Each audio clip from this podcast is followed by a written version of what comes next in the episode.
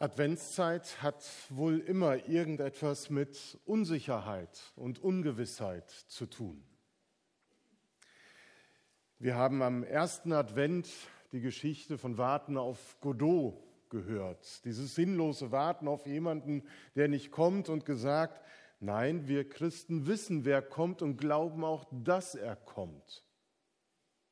Und trotzdem steht die Frage im Raum, ja, wie kommt er denn? Kann ich das wahrnehmen? Kann ich das erleben, dass Jesus wirklich kommt?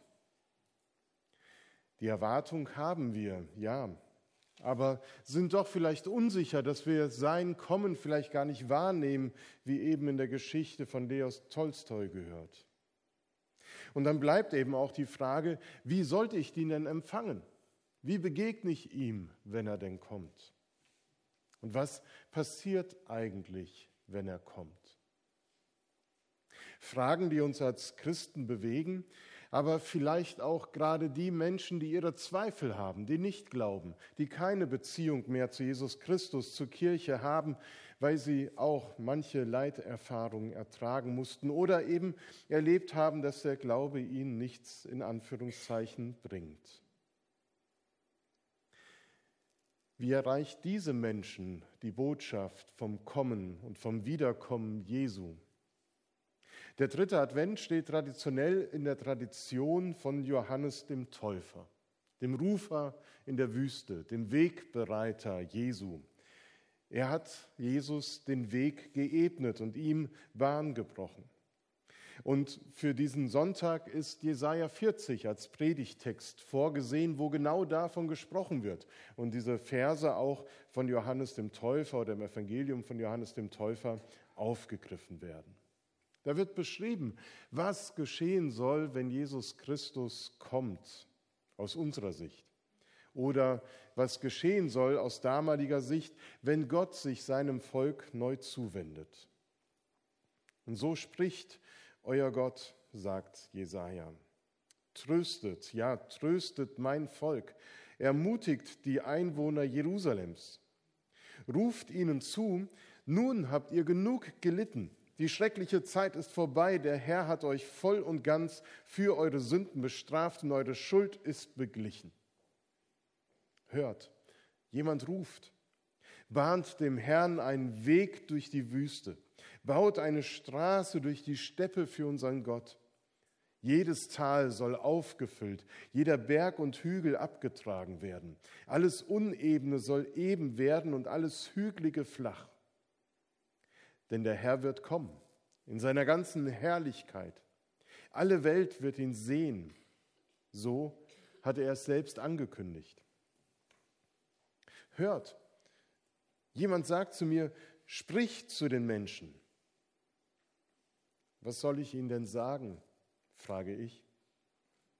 Sag, die Menschen sind wie das Gras und ihre Schönheit gleicht den Blumen. Das Gras verdorrt, die Blumen verwelken, wenn der Herr seinen Atem darüber wehen lässt. Ja, nichts als Gras ist das Volk. Das Gras verdorrt, die Blumen verwelken, aber das Wort unseres Gottes bleibt gültig für immer und ewig. Steig, steig auf einen hohen Berg, Jerusalem. Du hast eine gute Nachricht zu verkünden, Berg Zion. Ruf sie mit lauter Stimme in die Welt hinaus, rufe laut und scheue dich nicht, sag den Städten im Land Juda, seht, da kommt euer Gott. Ja, der Herr kommt als ein mächtiger Gott. Er herrscht mit großer Kraft, den Lohn für seine Mühe bringt er mit. Sein Volk, das er sich erworben hat. Es geht vor ihm her.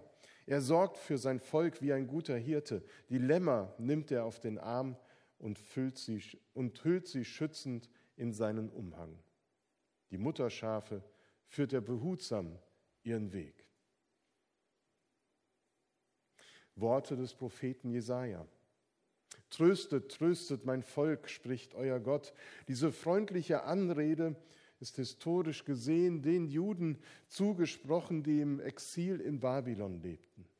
Nach einem grausamen Krieg, den sie verloren hatten, waren sie aus ihrer Heimat Palästina umgesiedelt worden. Alle Angesehenen und Einflussreichen gehörten zu den Umgesiedelten, die Adligen, die Priester, Beamte, aber auch Goldschmiede und andere flüchtige Handwerker, tüchtige Handwerker. In der Großstadt Babylon wohnten sie wenigstens dann zusammen, waren nicht mehr in der ganzen Stadt verstreut und sie erlebten, wenn die Babylonier ihre Siegesfeste zu Ehren des starken Gottes Marduk feierten, dass die Juden dann traurig neben der steinernen Prachtstraße standen. Eine Straße, die extra für diese Prozession gebaut wurde. Sie war breit und ganz eben gepflastert, rechts und links begrenzt durch Fliesen geschmückte Wände in prachtvollem Kobaltblau, geschmückt mit gelben Tierfiguren, wunderbar anzusehen. Auch heute noch in Berlin auf der Museumsinsel im Pergamon-Museum. Und da standen sie, die Juden im Exil, und sie wussten nicht so recht, sollen wir uns hier neu beheimaten, die Hoffnung aufgeben, dass wir zurückkehren, dass unser Weg geebnet wird, dass wir in die Heimat zurückkehren? Wird Gott uns wieder begegnen und uns nach Hause führen und eine neue Zukunft schenken? Und die Fragen, sie gehen noch tiefer. Eigentlich lautet die Frage, hat Gott uns vergessen? Hat er uns vergessen und kommt er nicht mehr? So empfanden es eher viele. In ihrer Vorstellung war der Wirkungs- und Machtbereich auf den Tempel, auf Jerusalem beschränkt, aber hier in der Fremde, nein, Gott hat uns vergessen. Sein starker Arm reicht nicht bis hierhin und das machte sie traurig, zutiefst traurig, über Jahre hinweg. Und auf einmal erschallt dieser Ruf, tröstet, tröstet mein Volk, es gibt eine frohe Botschaft. Ja, die Israeliten damals brauchten Trost. Genauso wie Menschen heute. Ja, wir alle brauchen Trost, zugegeben. Wir leben nicht im Exil und doch ist dieses Bibelwort so aktuell wie je. Wann bist du das letzte Mal getröstet worden? Was hat dir dabei geholfen, als Trost dich erreicht hat?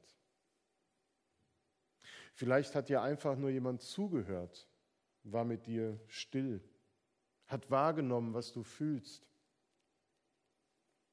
Saß einfach da, gab keine Kommentare ab, kein Besserwissen, keine Ratschläge, kein Es wird schon wieder werden, reiß dich mal zusammen. Da war vielleicht einfach nur jemand, der mitfühlend zugehört hat, der geschwiegen hat. Oder vielleicht dann doch jemand, der genau die richtigen Worte gefunden hat, nach denen du dich gesehnt hast. Diese Worte hast du in deinem Herzen aufgenommen und bewegt. Und diese Worte haben dir wieder einen Freiraum geschaffen, hat dich aufatmen lassen und Hoffnung sehen lassen. Vielleicht waren es Worte, die dich von einer Schuld, von einem Versagen freigesprochen haben und dir gesagt haben, es sei dir vergeben und es sei wieder gut.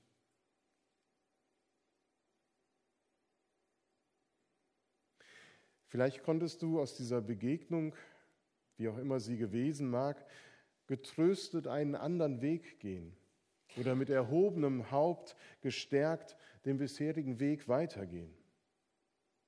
Nicht mehr allein zumindest, sondern getröstet eben, getröstet durch Gott, der durch andere Menschen zu dir gekommen ist, an deine Seite getreten ist und dir Gutes zugesprochen hat. Wenn wir uns an solche Momente erinnern, dann merken wir, wie wertvoll solche Trostworte sind. Für heute, in unserer Zeit, für die Menschen damals weil sie immer wieder neue Kraft entwickeln, um in dunklen Zeiten hindurchzukommen und vielleicht sogar in diesen dunklen Zeiten neue Hoffnung zu gewinnen und an ihnen zu wachsen, gestärkt zu werden. Das Wort trösten bei Jesaja beschreibt im Hebräischen ein Aufatmen lassen oder ein Beistehen. Da ist jemand da. Ich bin nicht mehr alleine. So ist Gott. Tröstet, tröstet, mein Volk spricht, euer Gott. Gott selbst wird nicht müde zu trösten. Er hört nicht auf, sein Volk uns heute zu trösten und in unserer so heillosen Zeit zu kommen und zu trösten. Denn Gott ist der Einzige, der bis in den Tod und durch den Tod hinaus treu ist, der jeden aushält, auch wenn man selber oder andere Menschen sich nicht mehr aushalten kann. Das Bildwort sagt, Gott thront nicht irgendwo über den Wolken, sondern er kommt uns entgegen und greift in diese Welt ein. Das heißt, Gottes Advent wird real. Und an die Traurigen im Exil richtet sich dann der Ruf. Bereitet den Weg den Herrn, äh, bereitet den Weg des Herrn. Baut in der Wüste eine ebene Straße. Auf seiner Straße kommt Gott euch entgegen. Es wird alles gut. Diesen Trost, das Wort Gottes, das neue Kraft gibt, das soll der Prophet ausrichten, das soll verkündigt werden, das soll weitergegeben werden. Aber ihm fällt das schwer. Eigentlich eine Botschaft, die man ganz leicht weitergeben könnte, aber trotzdem fällt sie schwer angesichts der Situation, in die sie hineingesprochen werden soll. Diese kollektive Trauer, diese Perspektivlosigkeit, haben wir noch Zukunft, haben wir noch Hoffnung? Was soll ich predigen? Zu deutlich ist das Schicksal der Menschen, dass alles, was sie aufbauen, was sie angefangen haben, in einem Moment untergeht wie das Gras. Menschen, sie können nichts auf Ewigkeit bauen, sie können nicht ewig bestehen. Da können wir vielleicht auch persönliche Erfahrungen dieser Bildersprache wiederfinden und damit verbinden. Tröstet, tröstet mein Volk, das ist so eine schöne Aussage und eigentlich ein so wunderbarer Auftrag. Und gleichzeitig ist er so schwer. Wie kommt man an jemanden heran, der in seiner verzweifelten Lage Trost braucht?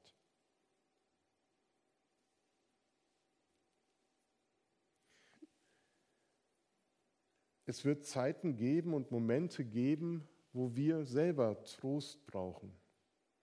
Ja, wir kennen das und wir sollten uns daran erinnern, wo wir genau das erlebt haben, weil es genauso auch die anderen Momente und Zeiten geben, wo wir andere trösten. Und wir können das, weil wir selber Trost erfahren haben. Wir können zuhören, Raum geben, Raum geben zu verstehen, um Worte zu ringen, um mit Gottes Geist zu rechnen, der im richtigen Moment das rechte Wort sagt und eingibt.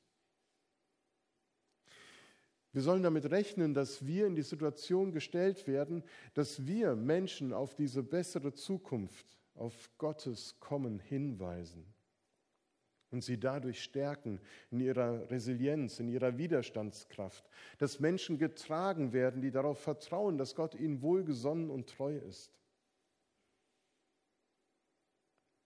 Heute am dritten Advent werden wir damit konfrontiert, dass wir herausgerufen sind, um zu rufen, um bekannt zu machen, Gott kommt. Sind wir von dem, was wir glauben, was wir erwarten im Advent, sind wir von ihm so erfüllt, dass wir sagen, wir wünschen uns, dass andere genau das hören dass andere erfahren, da kommt ein Gott, der tröstet, der stärkt, der ermutigt. Dort, wo wir anfangen zu rufen, wo wir uns rufen lassen in die Verkündigung, zu sagen, seht, da kommt euer Gott, da werden auf einmal Visionen von einem besseren Leben wahr. Visionen, wie sie Jesaja beschreibt. Alle Täler sollen erhöht werden und alle Berge und Hügel sollen erniedrigt werden und was uneben ist, soll gerade und was hügelig ist, soll eben werden. Wenn ich an die Geschichte, die Petra gelesen habe, denke, dann hat dieser Schuster doch manches in seinem Leben erlebt, was er vielleicht als tiefes Tal beschreiben würde. Da wird manches sein, was vielleicht wie ein Riesenberg vor ihm steht und was er nicht bewältigen kann. Auch wir können im Rückblick auf unser Leben manche tiefen Täler ausmachen oder große Berge. Und was ist das für eine heilvolle Zusage, dass diese Täler und Berge verschwinden sollen und eine ebene Bahn für uns gebahnt werden soll, die Gott für uns ebnet. Was für eine Zusage ist das für Menschen, die genau in solchen Situationen sind, dass es einen Gott gibt, der diese Situation verändern kann zum Guten. Von dieser Hoffnung, von diesem Glauben, von dieser Botschaft sollen wir erfüllt sein als Menschen, die das erfahren haben.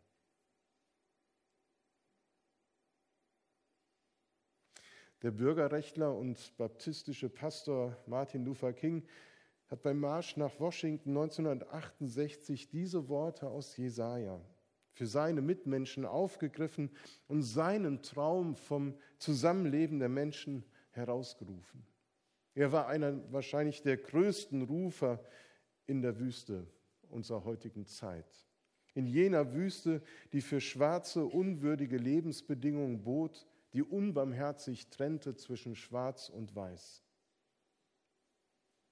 Wie gut, dass seine Stimme und die vieler anderer Bürgerrechtler damals gehört wurden. Aber wie oft muss es ihm so vorgekommen sein, dass sein Rufen nichts gebracht hat?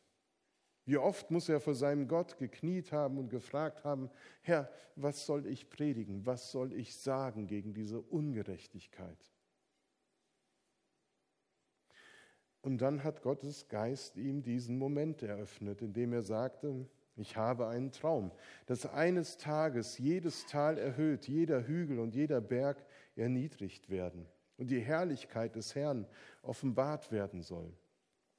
Mit diesem Glauben werden wir den Berg der Verzweiflung behauen, einen Stein der Hoffnung. Mit diesem Glauben werden wir gemeinsam beten können. Wie steht es um unsere Hoffnung und unserem Glauben angesichts mancher Täler und mancher Berge, vor denen wir stehen? Wir erwarten die Wiederkunft Jesu. Und ob Jesus nun endgültig wiederkommt am Ende aller Zeiten oder ob er jetzt kommt in Form von Trost und Zuversicht, es bleibt gleich, weil am Ende aller Zeiten wird das auch eintreten, dass alle getröstet und froh werden. Wir sprechen von Jesus, der kommt.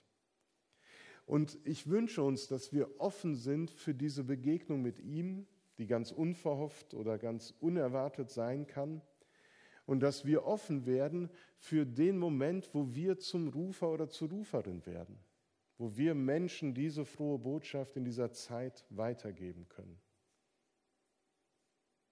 Dass wir in die Fußstapfen und in die Tradition Johannes des Täufers eintreten können und selber Wegbereiter für Gott werden. Advent, die Botschaft von Advent, die ist nicht nur etwas persönlich für uns sondern sie fordert uns auch heraus, selber aktiv diese Botschaft weiterzugeben, Wegbereiter zu sein.